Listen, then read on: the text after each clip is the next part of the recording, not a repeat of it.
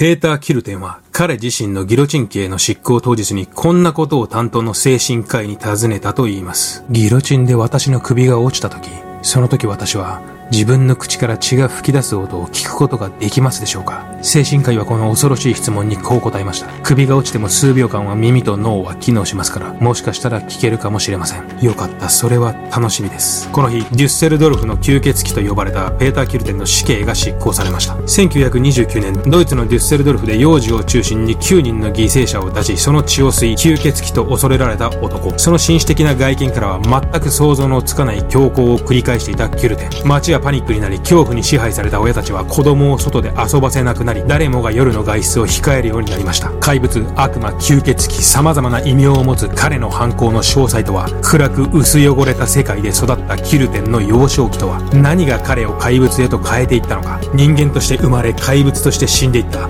ペーター・キルテンという男の正体は何なのか。今日はデュッセルドルフの吸血鬼と呼ばれたペーター・キルテンにプロファイリングだ。眠れなくなっても知らないぜ。さて今日はペーター・キルテンです。今から90年以上前、ドイツのデュッセルドルフの街は彼によって恐怖のどん底に突き落とされました。生存者も合わせると、キルテンの犠牲者数は30人以上。犠牲者たちは夜街を歩いていると突然襲われ、その場で惨殺される。ナイフで複数回刺され、中にはその場で燃やされた者もいました。キルテンの特徴としては彼が犯行を完全に楽しみ、快楽目的で行っていたという点が挙げられます。無秩序で快楽型です。以前にやったエド・ケンパーとリチャード・ラミレスを足したような感じです。彼らと比較しても何十本も頭のネジが外れているような男が今日ご紹介するペーター・キルテンです。彼は性的な満足を求めて犯行を重ねるわけですが、地下地路のように不能というわけではない。純粋にその方がより快楽を得られるからそうしているだけの話なのです。犠牲者は少女が中心ですが、キルテンは犠牲者に対する特別な思考があるわけではなく、年配の女性や男性も襲っています。要は誰でもいいわけです。とにかく人を殺めたい。それこそがペーター・キルテンの奥底にある欲望なのです。外見は物静かで信頼できそうな紳士といった感じです。ただ、その裏側には常に獲物を求める燃えたぎるような劇場があります。犯行を重ねるキルテンは、警察を嘲笑い、遺体の隠し場所が記載された地図と手紙を警察宛てに送りつけたりと余裕を見せます。ただ、あるミスが原因で彼はあっさりと逮捕されてしまいます。ここら辺は動画内で触れてますので、ぜひご覧ください。また、最後の最後で今も博物館に展示されています、ペーター・キルテンの頭のミイラについても触れてますので、ぜひ最後まで見ていってください。では行ってみましょう。1913年5月、ドイツ・ケルン。ペーター・キルテンの最初の犠牲者は10歳の少女、クリスティン・クラインでした。当時キルテンは小規模な宿泊施設や飲食店など、人の出入りが比較的多い場所で窃盗や強盗を働き、その金で生活していました。クライン家は小規模な旅館を経営しており、その日のキルテンのターゲットとなっていました。店の裏口から侵入し、部屋の扉をいくつか開けるが、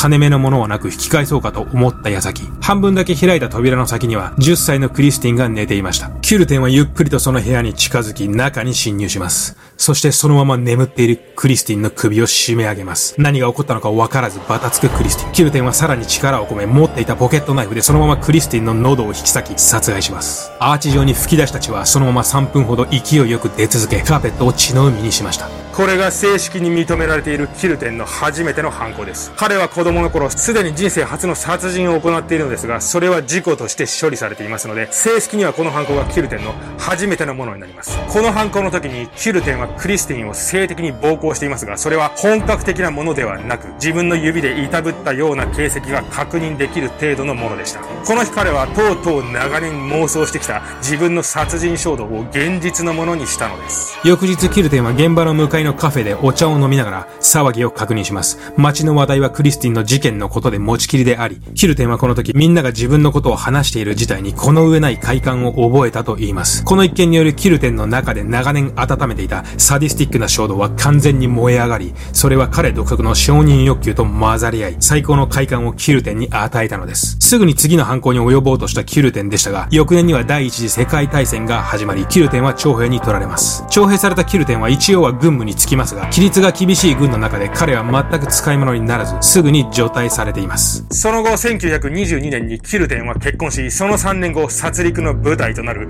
デュッセルドルフに引っ越します。引っ越し後のキルテンは1929年まで地元の工場に就職し、真面目に働いていましたが、この間も窃盗や放火といった犯罪を彼は行っていました。そして1929年2月、キルテンの殺戮が始まります。8歳の少女オリガーが自宅の帰り道でキルテンに襲われます。オリガーは暗い路地裏にそのまま引きずり込まれ、そこで体のあらゆる部分を13回も刺され、性的に暴行され、絶命していました。さらにキルテンはこの時、彼女を燃やそうとしたらしく、彼女の遺体は激しく損傷していました。キルテンがこの時、遺体を燃やそうとした理由。それは彼女に火をつけ遺体を燃やすことがさらなる性的興奮をキルテンに与えたからなのです。またキルテンは犯行後に現場をたびたび訪れ自分の強行を細部まで思い出し想像の中で何度も犠牲者を殺害し満足していました。そして彼はこの後立て続けにデュッセルドルフの街で強行に出ます。この事件のわずか5日後45歳の整備士が道で刺され犠牲になっています。この時もキルテンは現場に戻り自分の犯行を追体験しています。またこの際にキルテンは現場で調査をしている警察関係者と立ち話をし、情報を収集し、全く怪しまれることもなくその場を去っています。このようにキルテンの要望は一見しただけでは、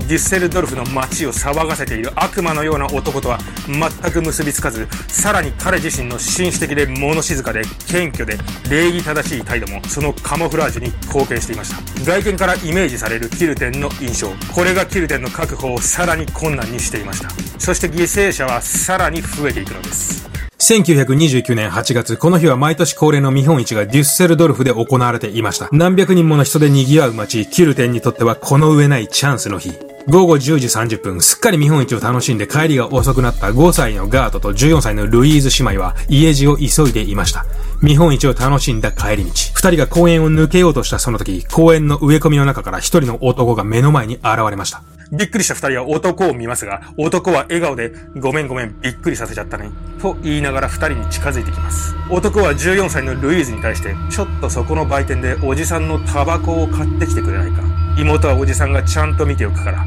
と頼みます。不審に思ったルイーズですが、男の小綺麗な見た目と物静かな話し方に安心し、そのまま妹を置いて、タバコを買いに行ってしまいます。姉がいなくなった瞬間、男は5歳のガートを自分の方へ抱き寄せ、そのまま首を絞め、ナイフでゆっくりと喉を切り裂きました。戻ったルイーズが目にした光景は気が狂いそうなものでした。増え続ける犠牲者にデュッセルドルフの街はパニックになります。住民は切り裂きジャックの再来だと騒ぎ立て、確実にこの街に潜んでいるけれども、姿の見えない殺人鬼に対して疑心暗鬼になり、エンジンでさえまともに話そうともしませんでした。次はうちかもしれない。この頃キルテンは余裕を見せていました。自分は捕まることはないのではないか。そしてキルテンは地元の新聞社宛に地図と詩のようなものが書かれた封筒を送りつけます。パペンテルの森の中に美しい女性が眠っている。その森の奥の墓の場所を教えてあげよう。バツ印をつけたところ、そこがそうだ。警察は地図に記された場所で実際に犠牲者の遺体を発見します。遺体には35箇所も刺し傷があり、最終的には喉を切り裂かれ、犠牲者の傷口からは血を吸ったような跡までもが確認できました。フィルテンの殺害方法はナイフの時もあれば、考察の時もあり、時にはハンマーで殴打する場合もありました。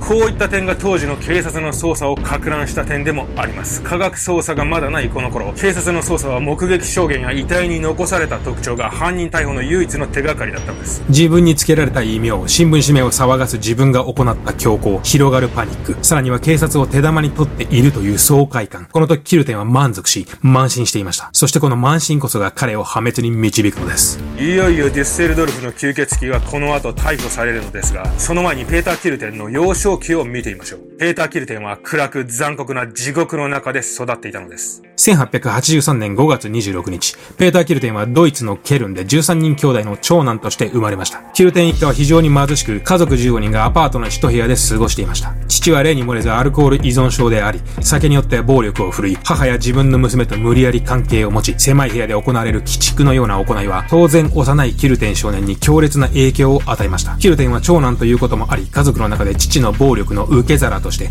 最も父から暴力を受けていたと言います。そしてキルテン9歳の時、この頃彼は初めて人を殺めます。その日、友人二人と川でイカダに乗って遊んでいたキルテン少年は、突然一人の少年を川に突き落とし、溺れさせ、助けに入ったもう一人の少年と共に溺死させています。この事件は事故として処理されますが、正確にはこれがキルテンの初めての犯行になります。10代になるとキルテンの性的衝動は急速に発達し、13歳の頃にはキルテンは妹と近親相関を始めます。またこの頃、キルテンは同じアパートに住む中年男性と友達になり、その男から動物に対する虐待の仕方、さらには羊やヤギといった家畜と関係を持つ方法まで教えられます。この動物と関係を持つことを大いに気に入ったキルテンは、その後頻繁にこれを繰り返すようになります。親からの物理的、性的な暴力、近親相関、動物虐待、動物との関係、古今東西の変態行為をすでに10代でほとんど経験していたキルテンは、10代後半には盗みはもちろん、強盗や強姦など多くの犯罪行為に手を染めています。そしてこれらの行為の結果、キルテンは16歳で収監されます。しかし、この習慣によりキルテンは、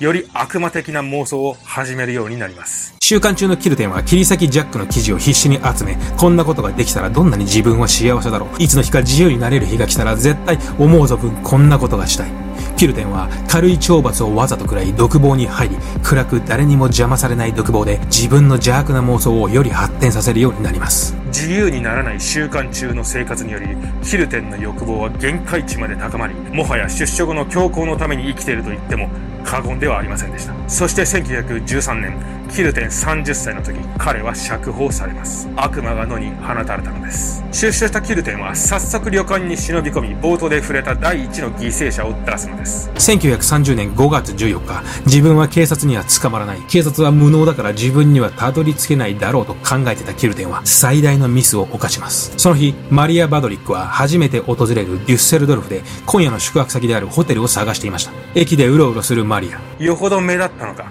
彼女にある男が話しかけ、ホテルまでの案内を買って出ます。地元の人間だろうと思い、マリアは男にホテルまでの案内を頼みます。途中まで会話をしながら歩いていたマリアでしたが、公園に差し掛かり、辺りがうっそうとしてくると、彼女は最近ニュースになっているある新聞記事を思い出します。中年で紳士的な男、吸血鬼、デュッセルドルフ。あの、私、ここまででいいです。あとは自分で行けますから。男は不思議そうな顔でこちらを見ています。後ずさりするマリア。距離を詰めてくる男。逃げよう。この人が例の吸血鬼に違いない。マリアがパニックになり走り出そうとしたその瞬間。近くの茂みから別の男が出てきて二人の間に割ってあります。助かった。マリアは安堵します。すでに最初の男は背を向けて逃げていきます。ありがとうございます。いえいえ、ここら辺は意外と物騒ですから気をつけてくださいね。助けに入ってくれた男は物静かそうに話します。紳士的な中年の男、その男は名前を名乗り、目的地まで自分が案内すると言ってくれました。そうそう、申し遅れました。私、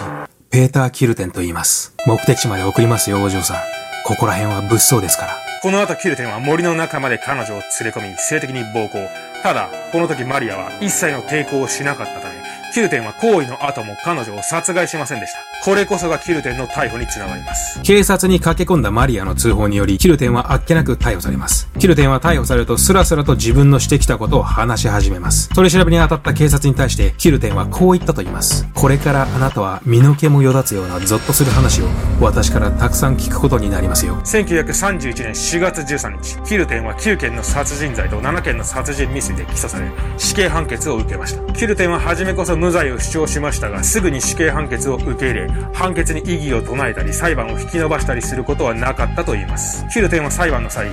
自分がしたことが悪いとは一切思わない。と述べたと言います。週刊中のキルテンは自分が手にかけた犠牲者のことを事件現場の雰囲気など、事件の細部を記憶から呼び起こし、一人妄想し、追体験をしては楽しんでいたと言います。そして、1932年7月2日、ペーター・キルテンの死刑が刑務所の庭に作られたギロチン台で執行されました。49歳でした。いかがだったでしょうか？ペーター・キルテン。まあ、人間界に生まれてきたことが間違いのような男でした。切り裂きジャックに憧れ、彼みたいなことをやってみたいと考えてたキルテンは、実際に切り裂きジャックと並び、後世にまで完全なる異常者として語り継がれる男になりました。そしてギロチンで落ちた彼の首ですが、その首はミイラにされ、現在でもアメリカのウィスコンシン州にある博物館に展示されています。キルテンの首はゆっくり回転してまして、360度の角度から見ることができます。YouTube で検索するとザクザク出てきますので、興味ある方はどうぞ。リンクを概要欄に貼っておきます。彼の死後の脳は研究用として分析がされたみたいです。時を超えて彼に会いたい方は行ってみてはい